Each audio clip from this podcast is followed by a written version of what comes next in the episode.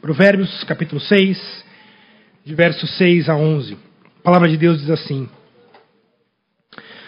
Vai ter com a formiga, ó preguiçoso. Considera os seus caminhos e ser sábio. Não tendo ela chefe, nem oficial, nem comandante, no estio prepara o seu pão, na cega ajunta o seu mantimento. Ó preguiçoso, até quando ficarás deitado? Quando te levantarás do teu sono? Um pouco para dormir, um pouco para tosquenejar, um pouco para encruzar os braços em repouso. Assim sobrevirá a tua pobreza como um ladrão, e a tua necessidade como um homem armado. Irmãos, uma das coisas que nós temos aprendido no livro de Provérbios é que uma das melhores formas de aquisição de conhecimento e sabedoria vem por meio da observação. Se você percebeu a linguagem que esse pai constantemente está ensinando o seu filho, é como um pai que pega na mão o seu garoto e sai para andar as ruas. E esse pai, observando a rua, observando o que acontece, vai trazendo lições para o seu filho. Filho, observa aquilo. Observa aquilo outro. E esse pai, então, ele está passeando no mundo, passeando entre as ruas e trazendo lições em tudo aquilo que ele observa sobre a vida.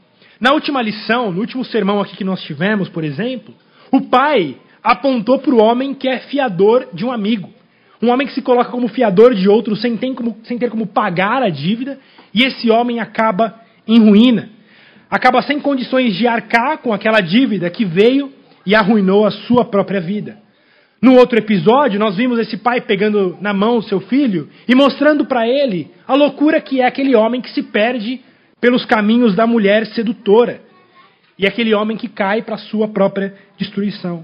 Perceba como esse pai, então, passeando pelas ruas, ele olha para os tolos, olha para os loucos e fala: Filho, olha os tolos, olha como eles vivem, olha como é loucura o caminho que eles seguem, olha como é insano o caminho que os tolos seguem. Meu filho, observa os tolos, para que a gente aprenda como não agir. Meu pai, ele sempre dizia que a melhor forma da gente aprender alguma coisa é aprender pelos erros dos outros. Há sempre duas formas de aprender, né? Ou pelos erros dos outros, ou pelos seus próprios erros. Mas não há nada tão bom quanto aprender pelos erros dos outros. Porque você mesmo não vai precisar passar por aquela lição valiosa. Então veja como esse pai, ele sai pelas ruas com seu filho e observa os tolos. Observa os loucos. E filho, olha o fim deles. Olha como é loucura a forma como eles vivem para que você também não viva nesse caminho. Há inclusive uma sabedoria antiga que diz que os tolos são mais úteis para os sábios do que os sábios para os tolos. Geralmente a gente acha que é o contrário, né? Mas a sabedoria antiga diz que os tolos são mais valiosos, mais importantes para os sábios do que os sábios para os tolos. Isso porque os sábios, quando observam os tolos, evitarão os seus próprios caminhos. Porém, os tolos, observando os sábios, são incapazes de imitar as suas virtudes. São incapazes de aprender as virtudes dos sábios. Por isso, se você quer ser sábio, se você quer crescer em conhecimento, uma boa lição é observe os tolos. Observe os insanos. Olhe como eles vivem e fuja dos seus caminhos. Mas uma coisa muito curiosa do nosso texto de hoje, aqui da porção que nós estamos analisando hoje, é que esse pai não se limita a observar a vida do tolo. E ele vai fazer isso. Nós veremos a vida do preguiçoso. Ele vai avaliar, ele vai tirar conclusões da vida do tolo, que nesse caso aqui é o preguiçoso. Mas ele tira conclusões também fazendo outros tipos de observação, que é observar a criação de Deus, observar a natureza. Um pai atento, ele leva o seu filho para a natureza e também tira lições do que ele vê na própria criação de Deus. E no exemplo de hoje, esse pai tira lições de um inseto pequenininho que muitas vezes a gente mata pisando até sem querer. Um inseto tão pequenininho. Mas esse pai está atento para enxergar nesse pequeno inseto sabedoria que vem de Deus. Por isso esse pai agora pega na mão do seu filho e fala para ele: vai ter com a formiga. Vai observar a formiga. Considera os seus caminhos e seja sábio. Irmãos, é bonito isso. A forma como um pai olha para a natureza, olha para a criação de Deus e pegando na mão do seu filho fala: Filho, olha a formiga. Vai ter com a formiga. E considera os seus caminhos e seja sábio. De fato, irmãos, quando nós olhamos o mundo com os óculos certos, e quando eu me refiro aos óculos certos, eu estou me referindo à própria palavra de Deus, nós estaremos habilitados, como esse pai, a enxergar lições e proveito de absolutamente tudo aquilo que nós vivemos e observamos. Mas muito mais proveito ainda terá aquele que observa a natureza, observa os astros, observa a mão de Deus escondida na criação. Chesterton tem uma frase que eu gosto muito, que ele diz que a beleza da natureza é o carinhoso sorriso de Cristo mostrado através da matéria. De fato, quando nós temos a mente de Cristo, quando nós estamos com esses óculos da palavra de Deus, Olhamos para a natureza e vemos ali a impressão digital do Criador. Vemos como um Deus criador e criativo. Ele foi caprichoso em tudo aquilo que ele criou e mesmo no mais pequeno serzinho na natureza, nós vemos ali o cuidado e a sabedoria de Deus. E é incrível porque quando nós paramos para observar a natureza, nós vemos a grandeza de Deus não só nas coisas pequenininhas, como a formiga, como um pequeno inseto, ou quando você coloca ah, algo ali no microscópio para ver ali as células, é tão maravilhoso e ver como Deus faz com que mesmo nas coisas mais microscópicas a mão de dele esteja ali. Mas quando a gente vai também para o macro e nós olhamos os planetas, nós olhamos as estrelas, os céus, as constelações, de fato, irmãos, nosso Deus Criador é um Deus imensurável, um Deus enorme, um Deus criativo. E um Deus que não economizou em sua criatividade ao criar o mundo. Então, olhando essa pequena formiga, que esse pai dará lições agora ao seu filho, lições importantes quanto à preguiça. E a primeira lição que esse pai traz ao olhar a formiguinha é quanto ao trabalhar com diligência. Veja o que diz no verso 7: diz, não tendo ela chefe nem oficial, nem comandante. A formiga trabalha. O pai olha para a formiga e diz: Meu filho, olha, não tem ninguém mandando ela trabalhar. Não tem ninguém com um chicote na formiga. Mas ela está trabalhando, ela está carregando as plantinhas, ela está carregando as folhinhas, ela está carregando animaizinhos mortos, insetinhos mortos. Essa formiga trabalha sem ter alguém para vigiá-la, sem ter um chefe, sem ter um oficial, sem ter um comandante. E qual que é o mal que acomete o preguiçoso? O homem que é preguiçoso. Geralmente é aquele homem que só trabalha quando tem alguém no seu pé.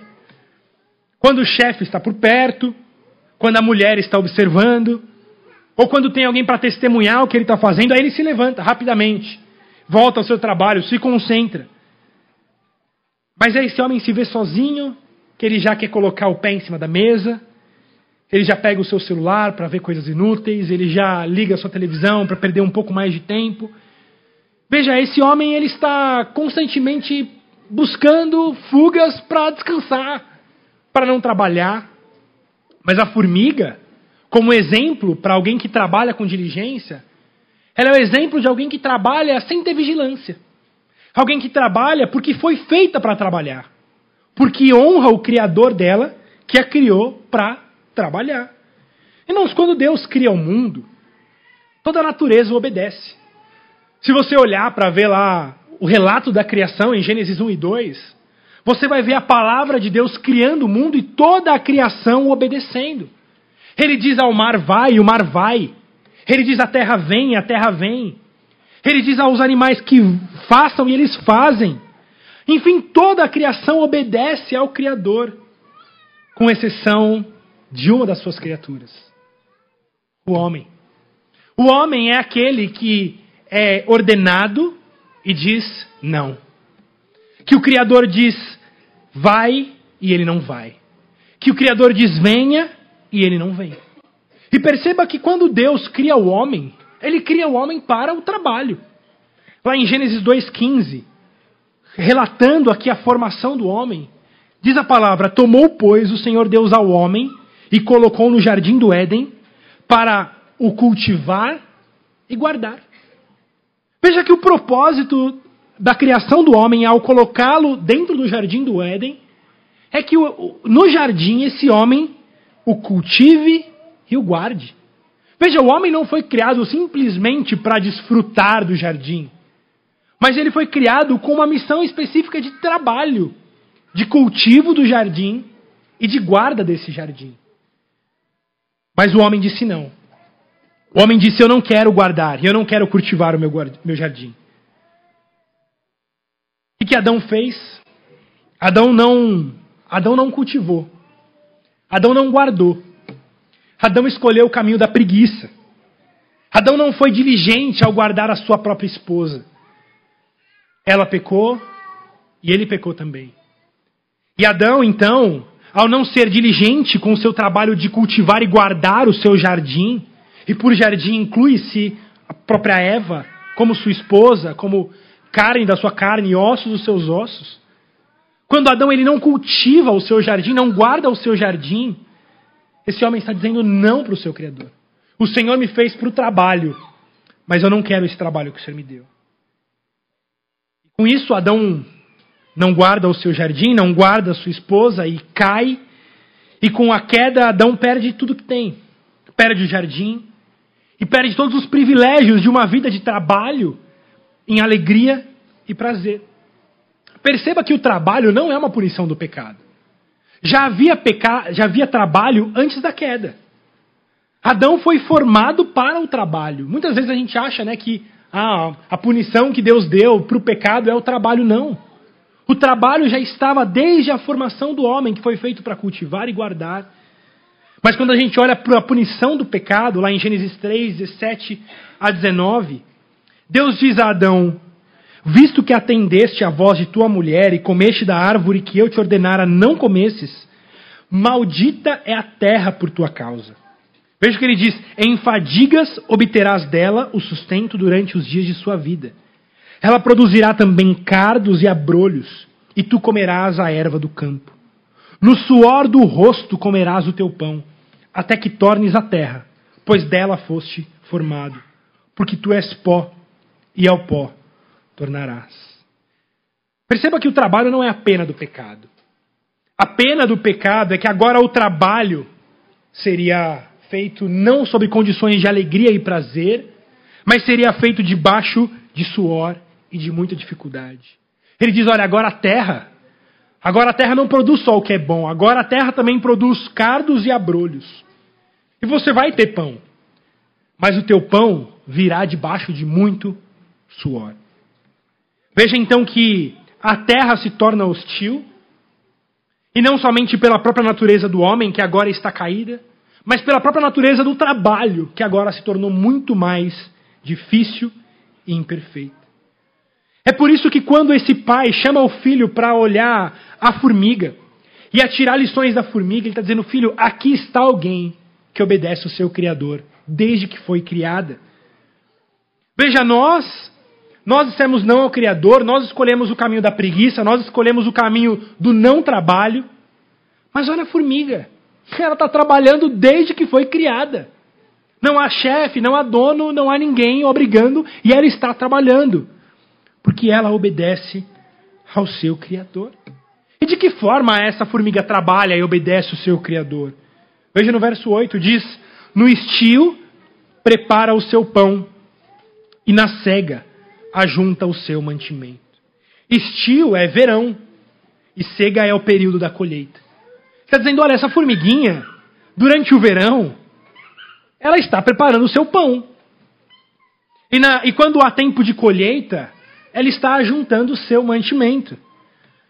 A ideia contida aqui é que a formiguinha, mesmo no período de fartura, que é o verão e o tempo de colheita, ela está ajuntando no seu celeiro. Ela está guardando, ela está se preparando. Para que quando o inverno chegar, ela tenha o que comer. É óbvio que todos vocês agora estão lembrando da fábula de Zopo, né?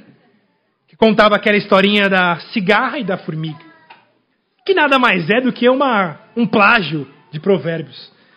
Naquela historinha, nos conta resumidamente que a formiga está trabalhando, carregando folhas muito pesadas durante o verão, e chega a cigarra, que só quer cantarolar e tocar violão. Só quer ficar de pernas para o ar e não quer trabalhar. E ela olha para a formiguinha e diz: Ô formiguinha, para que todo esse trabalho? É verão, o sol está aí.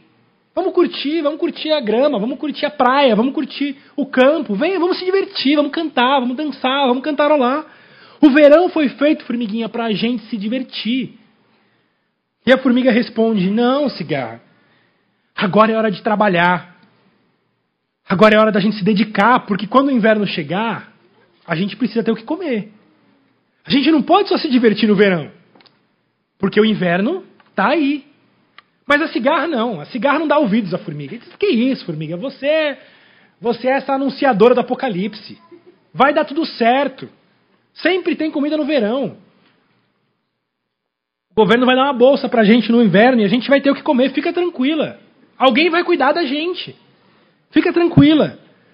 Enquanto isso, a formiga continuava a recolher suas folhas pesadas e construir seu abrigo e armazenar alimento. Mas vocês sabem, o inverno chegou. E a cigarra, no meio do inverno, não tem o que comer. A cigarra, no inverno, não tem nem onde morar. Ela não tem folhas para pegar em qualquer lugar. Não, não tem mais. Ela está agora morrendo e não tem outra escolha do que bater na casinha da formiga e pedir ajuda. Quando a formiga abre a porta, a cigarra está ali morrendo de frio, morrendo de fome. E a formiga diz: Não, entra. Pode entrar. Mas se você quiser viver aqui, você vai ter que trabalhar como nós. Porque no mundo das formigas, todos trabalham. E agora o seu trabalho vai ser tocar e cantar para nós durante todo o inverno. E assim a cigarra trabalhou durante todo aquele inverno, fazendo jus ao alimento e à casa que usufruía, cantando e tocando para as formigas. Veja que não é uma crítica aos músicos, né? Mas é uma crítica aos preguiçosos. Veja que a moral da história poderia muito bem ser definida pelo próprio livro de Provérbios. Em Provérbios 12, 24, diz que a mão diligente dominará, mas a remissa será sujeita a muitos trabalhos. Veja, a formiga que foi dirigente, trabalhou no verão, ajuntou seu alimento, construiu a sua casa. Quando chega o inverno, ela tem o que comer, tem o que alimentar e tem inclusive como contratar um músico para entretê-la durante o inverno. Agora, a cigarra que foi preguiçosa e não foi cuidadosa durante o período de verão, agora no inverno necessita que alguém abra as portas para ela. A formiga é sábia. Ela sabe que no inverno não haverá comida. Por isso ela é precavida, preventiva, provedora, age com antecedência e planejamento. Ela trabalha de modo planejado, incansável. E no tempo da colheita, ela junta o seu alimento para ter provisão quando o período chegar em que ela não vai poder trabalhar, em que não vai ter onde pegar alimento. Diferente do preguiçoso. O preguiçoso que ao chegar o inverno não tem o que comer. Em Provérbios 12, 27 diz que o preguiçoso não assará a sua caça, mas o bem precioso do homem é ser ele diligente. O preguiçoso não assa a sua caça, porque não caçou, porque não foi atrás do animal, porque enquanto, tem, enquanto teve tempo para ir atrás do seu alimento, estava preguiçoso. Por isso o preguiçoso não vai assar a sua caça. Ele foi preguiçoso, mas o bem precioso do homem é ser diligente. Perceba então que Salomão exorta os seus filhos para que aprendam com as formigas, para que trabalhem arduamente, e sejam previdentes, precavidos, trabalhando com inteligência em períodos de fartura para evitar transtornos em períodos de escassez. Dessa forma, os que trabalham e são precavidos terão uma vida muito mais tranquila se comparada com os tolos aqueles que são preguiçosos, aqueles que não produzem, aqueles que não se cuidam. Em Provérbios 15, 19, diz que o caminho do preguiçoso é como que cercado de espinhos, mas a vereda dos justos é plana. Olha, o caminho do preguiçoso é, é sempre difícil, porque está cheio de espinhos. Mas a vereda dos retos, daqueles que daquele que trabalha, daquele que é previdente, é uma vereda reta, porque ele é alguém planejado, alguém que gerencia bem o seu trabalho. Lembrem-se, irmãos, que essa foi a lição que Deus ensinou para todo Israel, por exemplo, na vida de José, enquanto líder do Egito, instruindo que haveria ali sete anos de fartura, sete anos de vacas gordas, mas que ele diz: Olha, José, então você vai guardar, você vai armazenar, porque nem sempre serão esses sete anos. Depois desses sete anos de fartura e de muito alimento, chegarão sete anos de vacas magras, sete anos de escassez. E se você for ah, sábio e armazenar, ninguém passará fome, José. Essa é a lição que Deus ensinou para todo Israel: de que aquele que é sábio, ele não desperdiça aquilo que tem no período de verão, no período de fartura, mas se precaver para os momentos de escassez. Irmãos, há muitas pessoas que têm vivido suas vidas de forma desleixada, principalmente quanto aos recursos que Deus lhe dá, e sem diligência para trabalhar e produzir no tempo em que isso é possível. E sabe o que é pior? Quando essas pessoas querem justificar a sua preguiça com uma capa de piedade. Eles dizem assim: não, irmão, é que eu vivo pela fé. Eu confio em Deus. Eu não preciso ficar guardando. Eu não preciso trabalhar. Deus há de prover. Deus não vai fazer faltar o pão para o justo. Nunca vi o justo desamparado. Né? E ele está lá preguiçoso. De samba canção, regata, assistindo Netflix. Mas ele tem certeza que ele está glorificando a Deus com a sua vida, porque ele está confiando em Deus. Irmãos, de fato Deus é um Deus que nos guarda. Deus é um Deus de fato que não deixa para que seu, para os seus filhos falte o pão. Mas isso não significa que nós podemos viver a nossa vida de forma negligente, de forma tola. Olha, um, uma das, das cenas mais belas que ensinam isso é a cena de quando Jesus multiplica os pães. Lembrem-se daquela cena em que Jesus tem apenas cinco pães e dois peixinhos. E com aqueles cinco pães e dois peixinhos, Jesus alimenta ali mais de 10 mil pessoas que não tinham o que comer. Jesus faz um milagre tremendo com apenas pouquinho alimentar uma multidão, mostrando que Ele é o Deus que multiplica.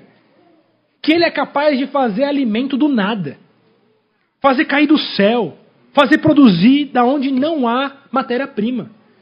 Deus é um Deus que dá, e Ele é abundante, e Ele é generoso. Mas sabe o que é lindo? Que após Jesus multiplicar os pães e de que todas aquela, toda aquela multidão ter se alimentado e se fartado, diz lá em João 6,12: E quando já estavam fartos, disse Jesus aos seus discípulos: Recolhei os pedaços que sobraram, para que nada se perca. Percebam que lição maravilhosa Jesus nos dá aqui. Ele acabou de mostrar que ele é capaz de fazer alimento do nada. Que alimento para ele, que provisão para ele não é um problema. Mas ao mesmo tempo ele diz: Olha, sobrou, então guarda, para que nada falte. Jesus, ele está mostrando que ele é o mordomo das bênçãos de Deus. Ele se recusa a desperdiçar qualquer coisa que venha das mãos do Pai. Olha, de fato o Pai é abundante, de, de fato o Pai é generoso. De fato, o Pai dá muito e Ele não faz nos faltar nada, mas veja, isso não é argumento ou desculpa para que a gente seja negligente no cuidado, para que a gente não desperdice as bênçãos que Ele nos dá do céu. Recolham aquilo que sobrou para que nada falte. Não é porque Deus provê, irmãos, que nós podemos ser descuidados. A própria palavra de Deus nos ensina que nós não devemos colocar Deus à prova. Por isso, se Ele te deu e sobrou, guarde. Guarde para que não se perca. Diz lá o texto que quando recolheram aquilo que sobrou, juntaram doze cestos de pães. Por isso a sabedoria de Deus nos chama a ser sermos diligentes e não desperdiçarmos aquilo que temos. Provérbios 18:9 diz que quem é negligente na sua obra é irmão do desperdiçador. Ou em Provérbios 21, 25 diz que o preguiçoso morre desejando porque as suas mãos recusam a trabalhar. Veja, o preguiçoso não tem. O, pre o preguiçoso desperdiçou. O preguiçoso não se guardou. Enquanto o sábio, o sábio é diligente. O sábio é responsável naquilo que faz e naquilo que guarda. Voltando aqui ao nosso texto do capítulo 6 de Provérbios, o pai, então, observando a formiga, faz uma advertência ao preguiçoso. Ele diz nos versos 9 e 10: Ó preguiçoso, até quando ficarás deitado? Quando te levantarás do teu sono? Um pouco para dormir, um pouco para tosquenejar, um pouco para encruzar os braços em repouso. Percebe, irmãos, que o preguiçoso aqui faz o papel da cigarra. Está com preguiça, sempre cansado. Há muito trabalho a ser feito, mas ele precisa se deitar, ele precisa dormir, ele precisa descansar. E a gente usa palavras para amenizar o pecado da preguiça, né? Você é preguiçoso? Não. Sabe, eu tenho um problema que eu sou procrastinador. A gente usa uma palavra mais bonita, assim. Tem um pecado que eu, eu procrastino. Não, você é preguiçoso. Você é preguiçoso. Você quer dormir. Você que deixa para amanhã. Depois a gente fala, hoje eu estou cansado. Hoje não dá. Eu preciso dormir mais um pouco. Irmãos, o preguiçoso ele é sempre cheio de desculpas para não trabalhar. A sua saúde é débil, seu psicológico é fraco. É que eu preciso. Meu médico falou que eu preciso de 12 horas de sono por noite, senão eu não sou o mesmo. Lá em Provérbios 22, 13, nos mostra como o preguiçoso ele é cheio de desculpas. Ele diz assim: olha que legal, Provérbios 22, 13. Diz o preguiçoso: Um leão está lá fora, serei morto no meio das ruas. O sábio repete essa, essa imagem lá em Provérbios 22, 13. Diz o preguiçoso: Um leão está no meu caminho. Um leão está nas ruas. Irmãos, o preguiçoso ele arruma desculpa para tudo para não trabalhar. Não, é que eu estou com dor de cabeça. Não, mas é que meu ciático, você não conhece meu ciático. Não, mas sabe o que, que é? Essa noite não foi legal. Irmãos, o chamado para nós é de abandonar desculpa e levantar e trabalhar. E sabe o que é curioso no preguiçoso? Que quanto mais ele dorme, mais sono ele tem. Não sei se já reparou nisso. Quanto mais ele descansa, mais cansado ele está. Um pouco de trabalho ele já está com burnout. Né? Ah, eu tô, ah, minha mente está tá, tá estressada. Veja, irmãos, eu não estou falando que não existam pessoas que realmente né, são workaholics e abusam do trabalho, abusam do, do mas o sermão de hoje não é para esses, é para os preguiçosos, tá? Em um sermão a gente não consegue falar de todos os pecados. Hoje o texto está falando do preguiçoso, e é dele que nós vamos falar. Veja, é aquela pessoa que arruma desculpa para qualquer coisa. Ah, não, tem um leão lá fora. Sabe aquela pessoa assim, ah, eu não acordo cedo porque eu não sei se tem dinossauro na rua. Eu preciso dormir até as 10, eu preciso dormir até as 11. Lá em Provérbios 19, 15 diz que a preguiça faz cair em profundo sono. E o ocioso vem a padecer fome. Essa é a figura que Salomão está durante todo o livro de Provérbios, chamando seu filho: olha o tolo, olha o sem juízo, olha o preguiçoso. Ele passa fome, ele não tem juízo, ele só quer dormir, ele arruma desculpas. Ele não quer trabalhar, ele quer tudo de mão beijada. Ele quer ficar rico da noite para o dia. Ele acha que uma loteria vai deixar ele rico. Ele acha que uma, do nada tudo vai dar certo, ele não precisa trabalhar. Irmãos, Parece que a nossa geração levou isso ao extremo, né? Você vê qualquer reportagem de televisão que vai entrevistar criancinhas, o que, que você quer ser quando crescer? A resposta é: ou eu quero ser youtuber ou eu quero ser MC. Mas por quê? Porque são retratos de pessoas que ficaram ricos da noite para o dia, milionários. É a imagem que tem de alguém que não trabalhou e ficou próspero. Então olha para pessoas assim e diz: o jovem, ele não quer trabalhar. Ele não quer acordar cedo, ele não quer se dedicar numa profissão, estudar e crescer e servir a, a sociedade. Não, ele quer algo, algo que tenha o menor caminho possível para ficar milionário. Ele não quer sustentar a sua família, ele quer ficar milionário.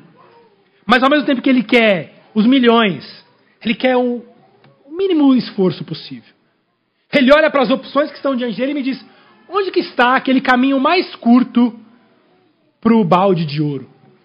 Que esse é, esse é o retrato da juventude do nosso país. Pessoas que querem a prosperidade, mas não querem o preço do trabalho. Em Provérbios 19, 24, há mais uma figura disso, quando ele diz que o preguiçoso mete a mão no prato e não quer ter o trabalho de levar a boca. É o que Salomão diz. Esse é o, é, é, esse é o retrato. Ele quer colocar a mão no prato. Ele quer, ter, ele quer ter a mão na riqueza. Ele quer poder usufruir. Mas ele não quer nem ter o trabalho de levar a boca. Se puder alguém que me coloque a uvinha na boca, é o que eu quero. O menor trabalho possível para o maior ganho possível. Irmãos, pai está dizendo ao seu filho: não vá por esse caminho, porque esse caminho é o caminho de tolice. Esse caminho é o caminho da preguiça. Não há atalhos. Não há caminhos alternativos. Nós fomos chamados ao trabalho. Deus nos criou para o trabalho, Deus nos criou para cultivar e guardar e produzir e sermos pessoas que produzem e trabalham. Irmãos, como é triste ver tantos homens nessas condições. É óbvio que o texto aqui está falando para homens e para mulheres, mas é ainda mais triste quando nós vemos homens, provedores de suas casas, homens fracos em trabalhar, homens que estão sempre com sono, sempre com preguiça, que se cansam muito fácil. E veja, quando eu falo trabalhar, eu não estou me referindo só ao seu emprego, lá das 8 às 18. Eu não estou falando só da sua carteira assinada, da, da hora que você sai de casa e está lá trabalhando. Não, eu estou falando de homens que são seres integralmente que trabalham. Porque há muitas pessoas que trabalham muito bem para o seu patrão. Que quando colocam a gravata, que quando colocam o crachá, são exemplos para a empresa. Trabalham, produzem. Mas é chegar em casa e são os inúteis. São os preguiçosos Chegou em casa, ele quer o sofazinho dele, quer a bebidinha dele ali do lado e quer o controle remoto. E a mulher que se lasque. A família que se lasque. Eu, o meu trabalho eu faço fora de casa. Irmãos, o nosso chamado como pessoas e homens que honram a Deus, homens fortes, são homens que servem a sua família. E quando nós estamos em nosso emprego, em nosso trabalho externo, nós estamos servindo sim a nossa família. Mas isso não é, uma, não é, não é, não é tudo. Não é o bastante. Quando nós chegamos em casa, há muito trabalho a ser feito. Há uma esposa para ser cultivada e guardada. Há filhos para serem cultivados e guardados. Há muitos homens que se satisfazem em colocar dinheiro e o pão na mesa, mas são completamente negligentes no cuidado e no gerenciamento da sua esposa e dos seus filhos. Matt Chandler tem uma pregação muito legal sobre isso em que ele fala que os homens devem dormir todo dia exaustos. Você deve dormir todos os dias exausto. Você deve chegar em casa do seu trabalho quando você desliga o seu carro na garagem, ele diz: Eu sei que você está cansado, eu sei que você quer, eu sei que você quer descansar um pouco. Ele fala: Eu sei que você merece o seu sofá.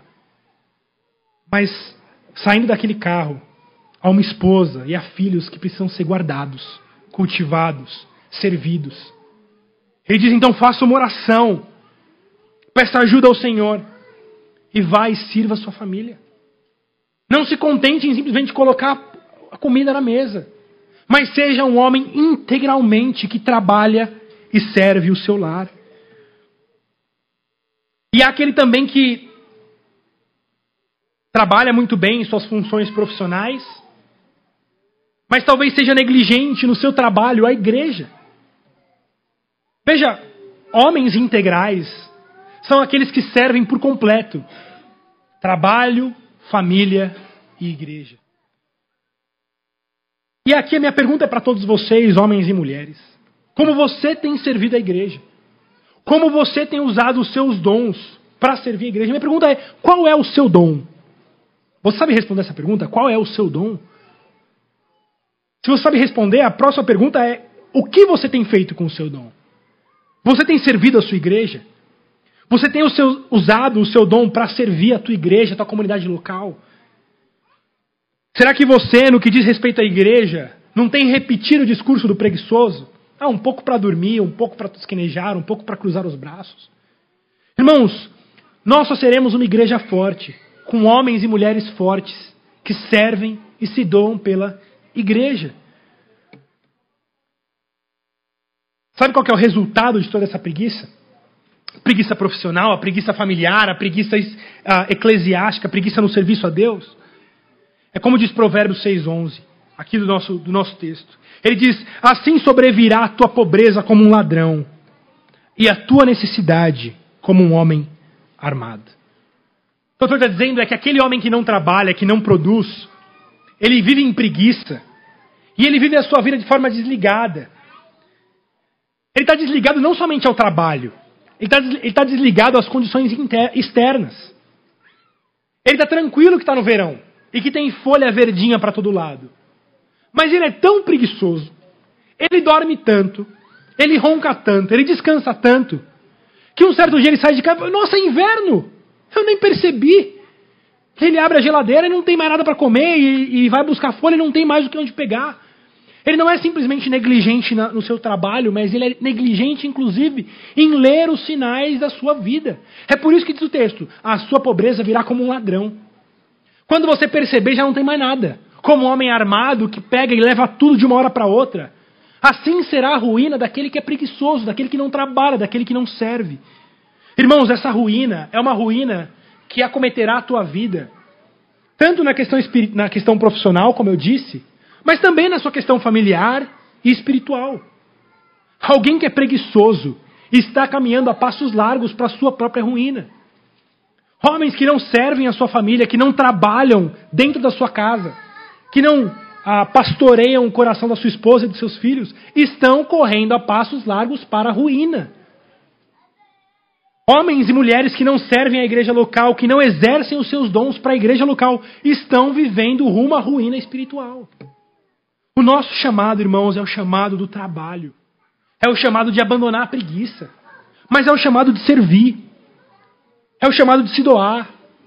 É o chamado de ir dormir todos os dias cansado, exaustos, mas com a convicção de que tem usado a sua vida para honrar o Criador. O Criador que nos fez para cultivar e guardar. Quando nós trabalhamos com diligência, profissionalmente, em nossas famílias, em nossa igreja, nós estamos de fato cumprindo o propósito daquele que nos criou. Irmãos, pregar esse sermão nesse dia, 30 de outubro de 2022, é muito significativo. E por pelo menos dois motivos. O primeiro motivo do porquê que é tão significativo pregar sobre o trabalho é porque amanhã, como eu disse, nós celebramos mais um aniversário da Reforma Protestante. Amanhã, dia 31 de outubro, nós celebramos 505 anos da Reforma. 505 anos lá do dia 31 de outubro de 1517, quando Lutero fixou as 95 teses no castelo de Wittenberg, 95 teses contra a Igreja Católica Romana. E a reforma trouxe vários valores que haviam se perdido naquela espiritualidade romana. Aquela espiritualidade romana da Idade Média. E entre elas, entre, entre esses valores que foram resgatados, está o valor do trabalho. A reforma protestante resgatou a ideia de que nós cristãos glorificamos a Deus não somente quando estamos no culto, não somente quando estamos lendo a Bíblia, orando, mas que nós glorificamos a Deus quando vivemos toda a nossa vida para a glória de Deus. Quando nós vivemos corandeu, diante de Deus, tudo o que nós fazemos está diante de Deus. O chamado da reforma protestante é: viva a sua vida para a glória de Deus. Você quer servir a Deus? Você quer amar a Deus? Então trabalhe. No seu emprego, na sua família, na sua casa, trabalhe. Honre o seu Senhor, glorifique a Deus em tudo que você faz. Porque na igreja romana da Idade Média havia a ideia de que se você quer servir a Deus, você precisa ir para o mosteiro. Você quer servir a Deus, você quer viver a sua vida para a glória de Deus? Então, abandone todas as suas atividades seculares, vá para um mosteiro e vai ser um bispo da igreja. Mas a reforma protestante nos trouxe a verdade de que nós glorificamos a Deus quando servimos a Deus naquilo onde Deus nos colocou no seu trabalho, na sua família, na sua comunidade. Quando você trabalha e é diligente naquilo que você faz, você está glorificando a Deus ali. Uma das histórias mais emblemáticas da reforma que expressam essa ideia é de que certa vez diz que um sapateiro simples se converteu ao ouvir o evangelho. E ao se converter, esse sapateiro procura Lutero e diz: Senhor Lutero, eu quero viver para a glória de Deus. Eu quero servir a Deus. Eu quero ser um cristão melhor, mas eu sou só um sapateiro. O que eu faço, Lutero? E Lutero responda: Você quer glorificar Deus? Então faça um bom sapato e venda por um preço justo. Você quer glorificar Deus? E você é sapateiro? Então faça o melhor sapato e venda por um preço justo. Nós não podemos, irmãos, viver a nossa vida de forma ambígua. Aos domingos, no culto, dizendo que somos cristãos, Dizemos como cantamos agora há pouco: Senhor, eu te entrego o meu espírito, eu te entrego a minha vida.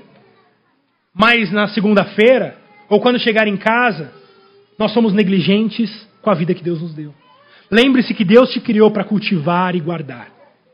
Deus te fez para trabalhar. Deus te fez para glorificá-lo não somente aos domingos no culto, mas na segunda-feira, no trabalho, na família, na igreja, usando a tua vida para a sua honra. Mas há um segundo motivo do que pregar isso hoje é significativo. Hoje, 30 de outubro de 2022, será eleito o presidente que estará à frente da nossa nação pelos próximos quatro anos. Irmãos, independente do resultado das urnas de hoje, vocês podem esperar por um futuro conturbado e muito difícil. O nosso país está quebrado moralmente. Nosso país está dividido. Nosso país trocou os valores por aquilo que não presta. O nosso país, como diz Romanos, trocou a verdade de Deus pela mentira. Abandonamos aquilo que é justo, aquilo que é moral. Todas as virtudes de Deus são completamente desprezadas. O nosso cenário político, irmãos, é caótico. Parece que estamos cada dia mais perto de uma guerra civil.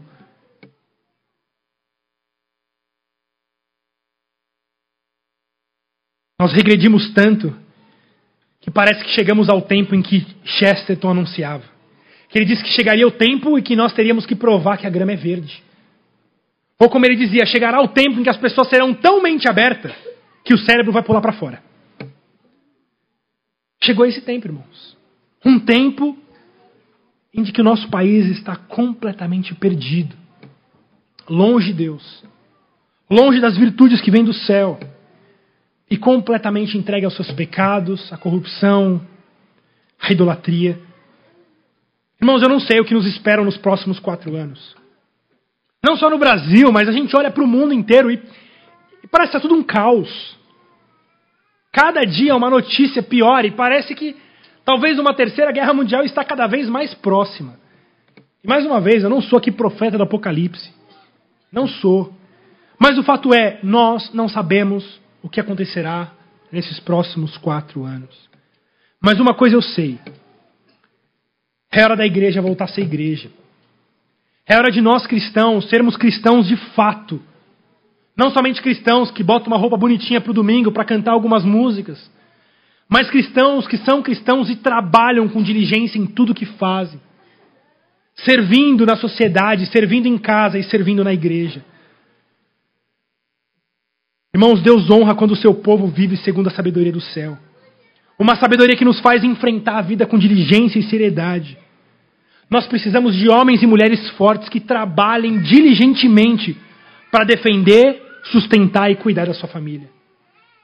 Para cultivar e guardar o jardim. Homens e mulheres fortes que investem no reino de Deus, com seu trabalho, com suas finanças, com sua própria vida porque sabem que, independente do rei que está sentado na principal cadeira da nação, é pelo reino de Cristo Jesus que nós trabalhamos. É confiando de que Jesus está reinando sobre todo o cosmos e que o reino dele vai avançar, que o reino dele é vitorioso e de que ele fará sua obra por meio da igreja. Ele fará sua obra por meio do seu povo, mas um povo que trabalha, um povo que entrega a sua vida para o trabalho que não é preguiçoso, que não está descansando, não está dormindo, mas um povo que obedece o chamado de Deus, que nos chama a vigiar e orar. Um povo que obedece o chamado de Deus a trabalhar e a ser diligente com aquilo que Ele nos dá. Irmãos, nós, como Igreja Batista Reformada de São Bernardo do Campo, temos muitos desafios pela frente. Um novo prédio, novas pessoas, muita gente para ser evangelizada, muita gente para ser discipulada, muita gente para ser cuidada, muita gente para ser alcançada pelo evangelho de Cristo Jesus. Você está disposto a trabalhar? Você está disposto a trabalhar, a servir a Deus com os dons que Ele te deu? Se sim, há trabalho a ser feito. Os campos estão prontos, faltam trabalhadores. A ceifa está pronta para ser colhida, faltam trabalhadores. Minha pergunta final para você é: quando você vai acordar do seu sono preguiçoso? Você crê de fato no poder dessa palavra? Você crê de fato que o Evangelho é o poder de Deus para a salvação de todo aquele que crê Então eu quero te chamar ao trabalho. Veja que o trabalho aqui de Provérbios é muito mais do que simplesmente conselhos para uma vida feliz, para uma vida tranquila. O grande chamado de Provérbios é para que a gente imite a Jesus. Jesus é aquele que trabalha. Em Filipenses 2, 6 a 8, diz que Jesus, subsistindo em forma de Deus, não julgou como usurpação o ser igual a Deus, antes a si mesmo se esvaziou, assumindo a forma de servo, tornando-se semelhante, semelhante aos homens, e reconhecido em forma humana, a si mesmo se humilhou, tornando-se obediente até a morte e morte de cruz. O chamado de Paulo aos Filipenses é que vocês tenham a mesma atitude de Cristo Jesus. E Cristo Jesus, tendo tudo, sendo o próprio Deus, não julgou como usurpação ser igual a Deus, mas serviu. Se foi servo, nosso servo sofredor, que trabalhou, trabalhou até a morte. E sabe o que ele diz lá em João 5,17? João diz aos seus discípulos: O meu pai trabalha até agora e eu trabalho também. Irmãos, Deus está trabalhando. Jesus está trabalhando até agora. E o chamado daqueles que querem seguir a Jesus é o chamado ao trabalho, é o chamado ao serviço. Que haja em nós essa, essa mesma atitude de Cristo Jesus, atitude de servo, atitude de quem compreende que o reino de Deus é um reino de trabalho, mas um reino de trabalho vitorioso, não um trabalho vão, um trabalho inútil, mas um trabalho de um reino que já é vitorioso, porque a vitória do nosso Cristo é certa e eficaz. Você quer ser o imitador de Jesus? Você quer de fato glorificar a Deus com a sua vida? Você quer de fato honrar o espírito da reforma, o espírito daquilo que nós cantamos, que não somos salvos pelo trabalho, mas porque somos salvos agora trabalhamos? Então levante da sua cama, arrume o seu quarto, arregace as suas mangas e trabalhe. Amém? Vamos orar. Senhor, nós te glorificamos e te bendizemos. Perdoa os nossos pecados, Senhor. Perdoa a nossa preguiça. Perdoa a nossa tolice. Perdoa o nosso sono. Senhor, nos, nos traga o senso de urgência, o senso de trabalho, o senso de diligência e cuidado. Senhor, nos faça olhar para o teu reino. Nos faça lembrar do nosso Criador que nos criou para cultivarmos e guardarmos. Para que sejamos cristãos não somente nos domingos, no culto, mas que sejamos cristãos integrais, que trabalham, servem, honram ao Senhor em absolutamente tudo que fazem. Faça de nós, Senhor, os melhores trabalhadores desse mundo. Faça de nós os melhores empregados, os melhores patrões, os melhores servidores públicos. Que dessa igreja sejamos reconhecidos como homens e mulheres que trabalham com diligência naquilo que fazem. Senhor, nos dê também diligência no nosso trabalho dentro de nossas casas. Ó Deus, cutuca, Senhor, esses homens e mulheres preguiçosos, homens e mulheres negligentes no trabalho dentro de casa. Mas nos dê olhos para olhar a nossa própria família, para cultivarmos e guardarmos aqueles que o Senhor nos deu para vivermos conosco. Ó Senhor, e também nos faça homens e mulheres que servem à igreja local. Homens e mulheres que estão dispostos a glorificar a Deus com, seu, com os dons que tu nos destes, para morrerem e servirem pelo teu reino e pelo avanço do teu evangelho. Senhor, nos capacite, nos ajude, porque nós confiamos de que o Senhor nos ajudará até o fim. E é em teu nome que confiamos e no teu nome que nós oramos. Amém.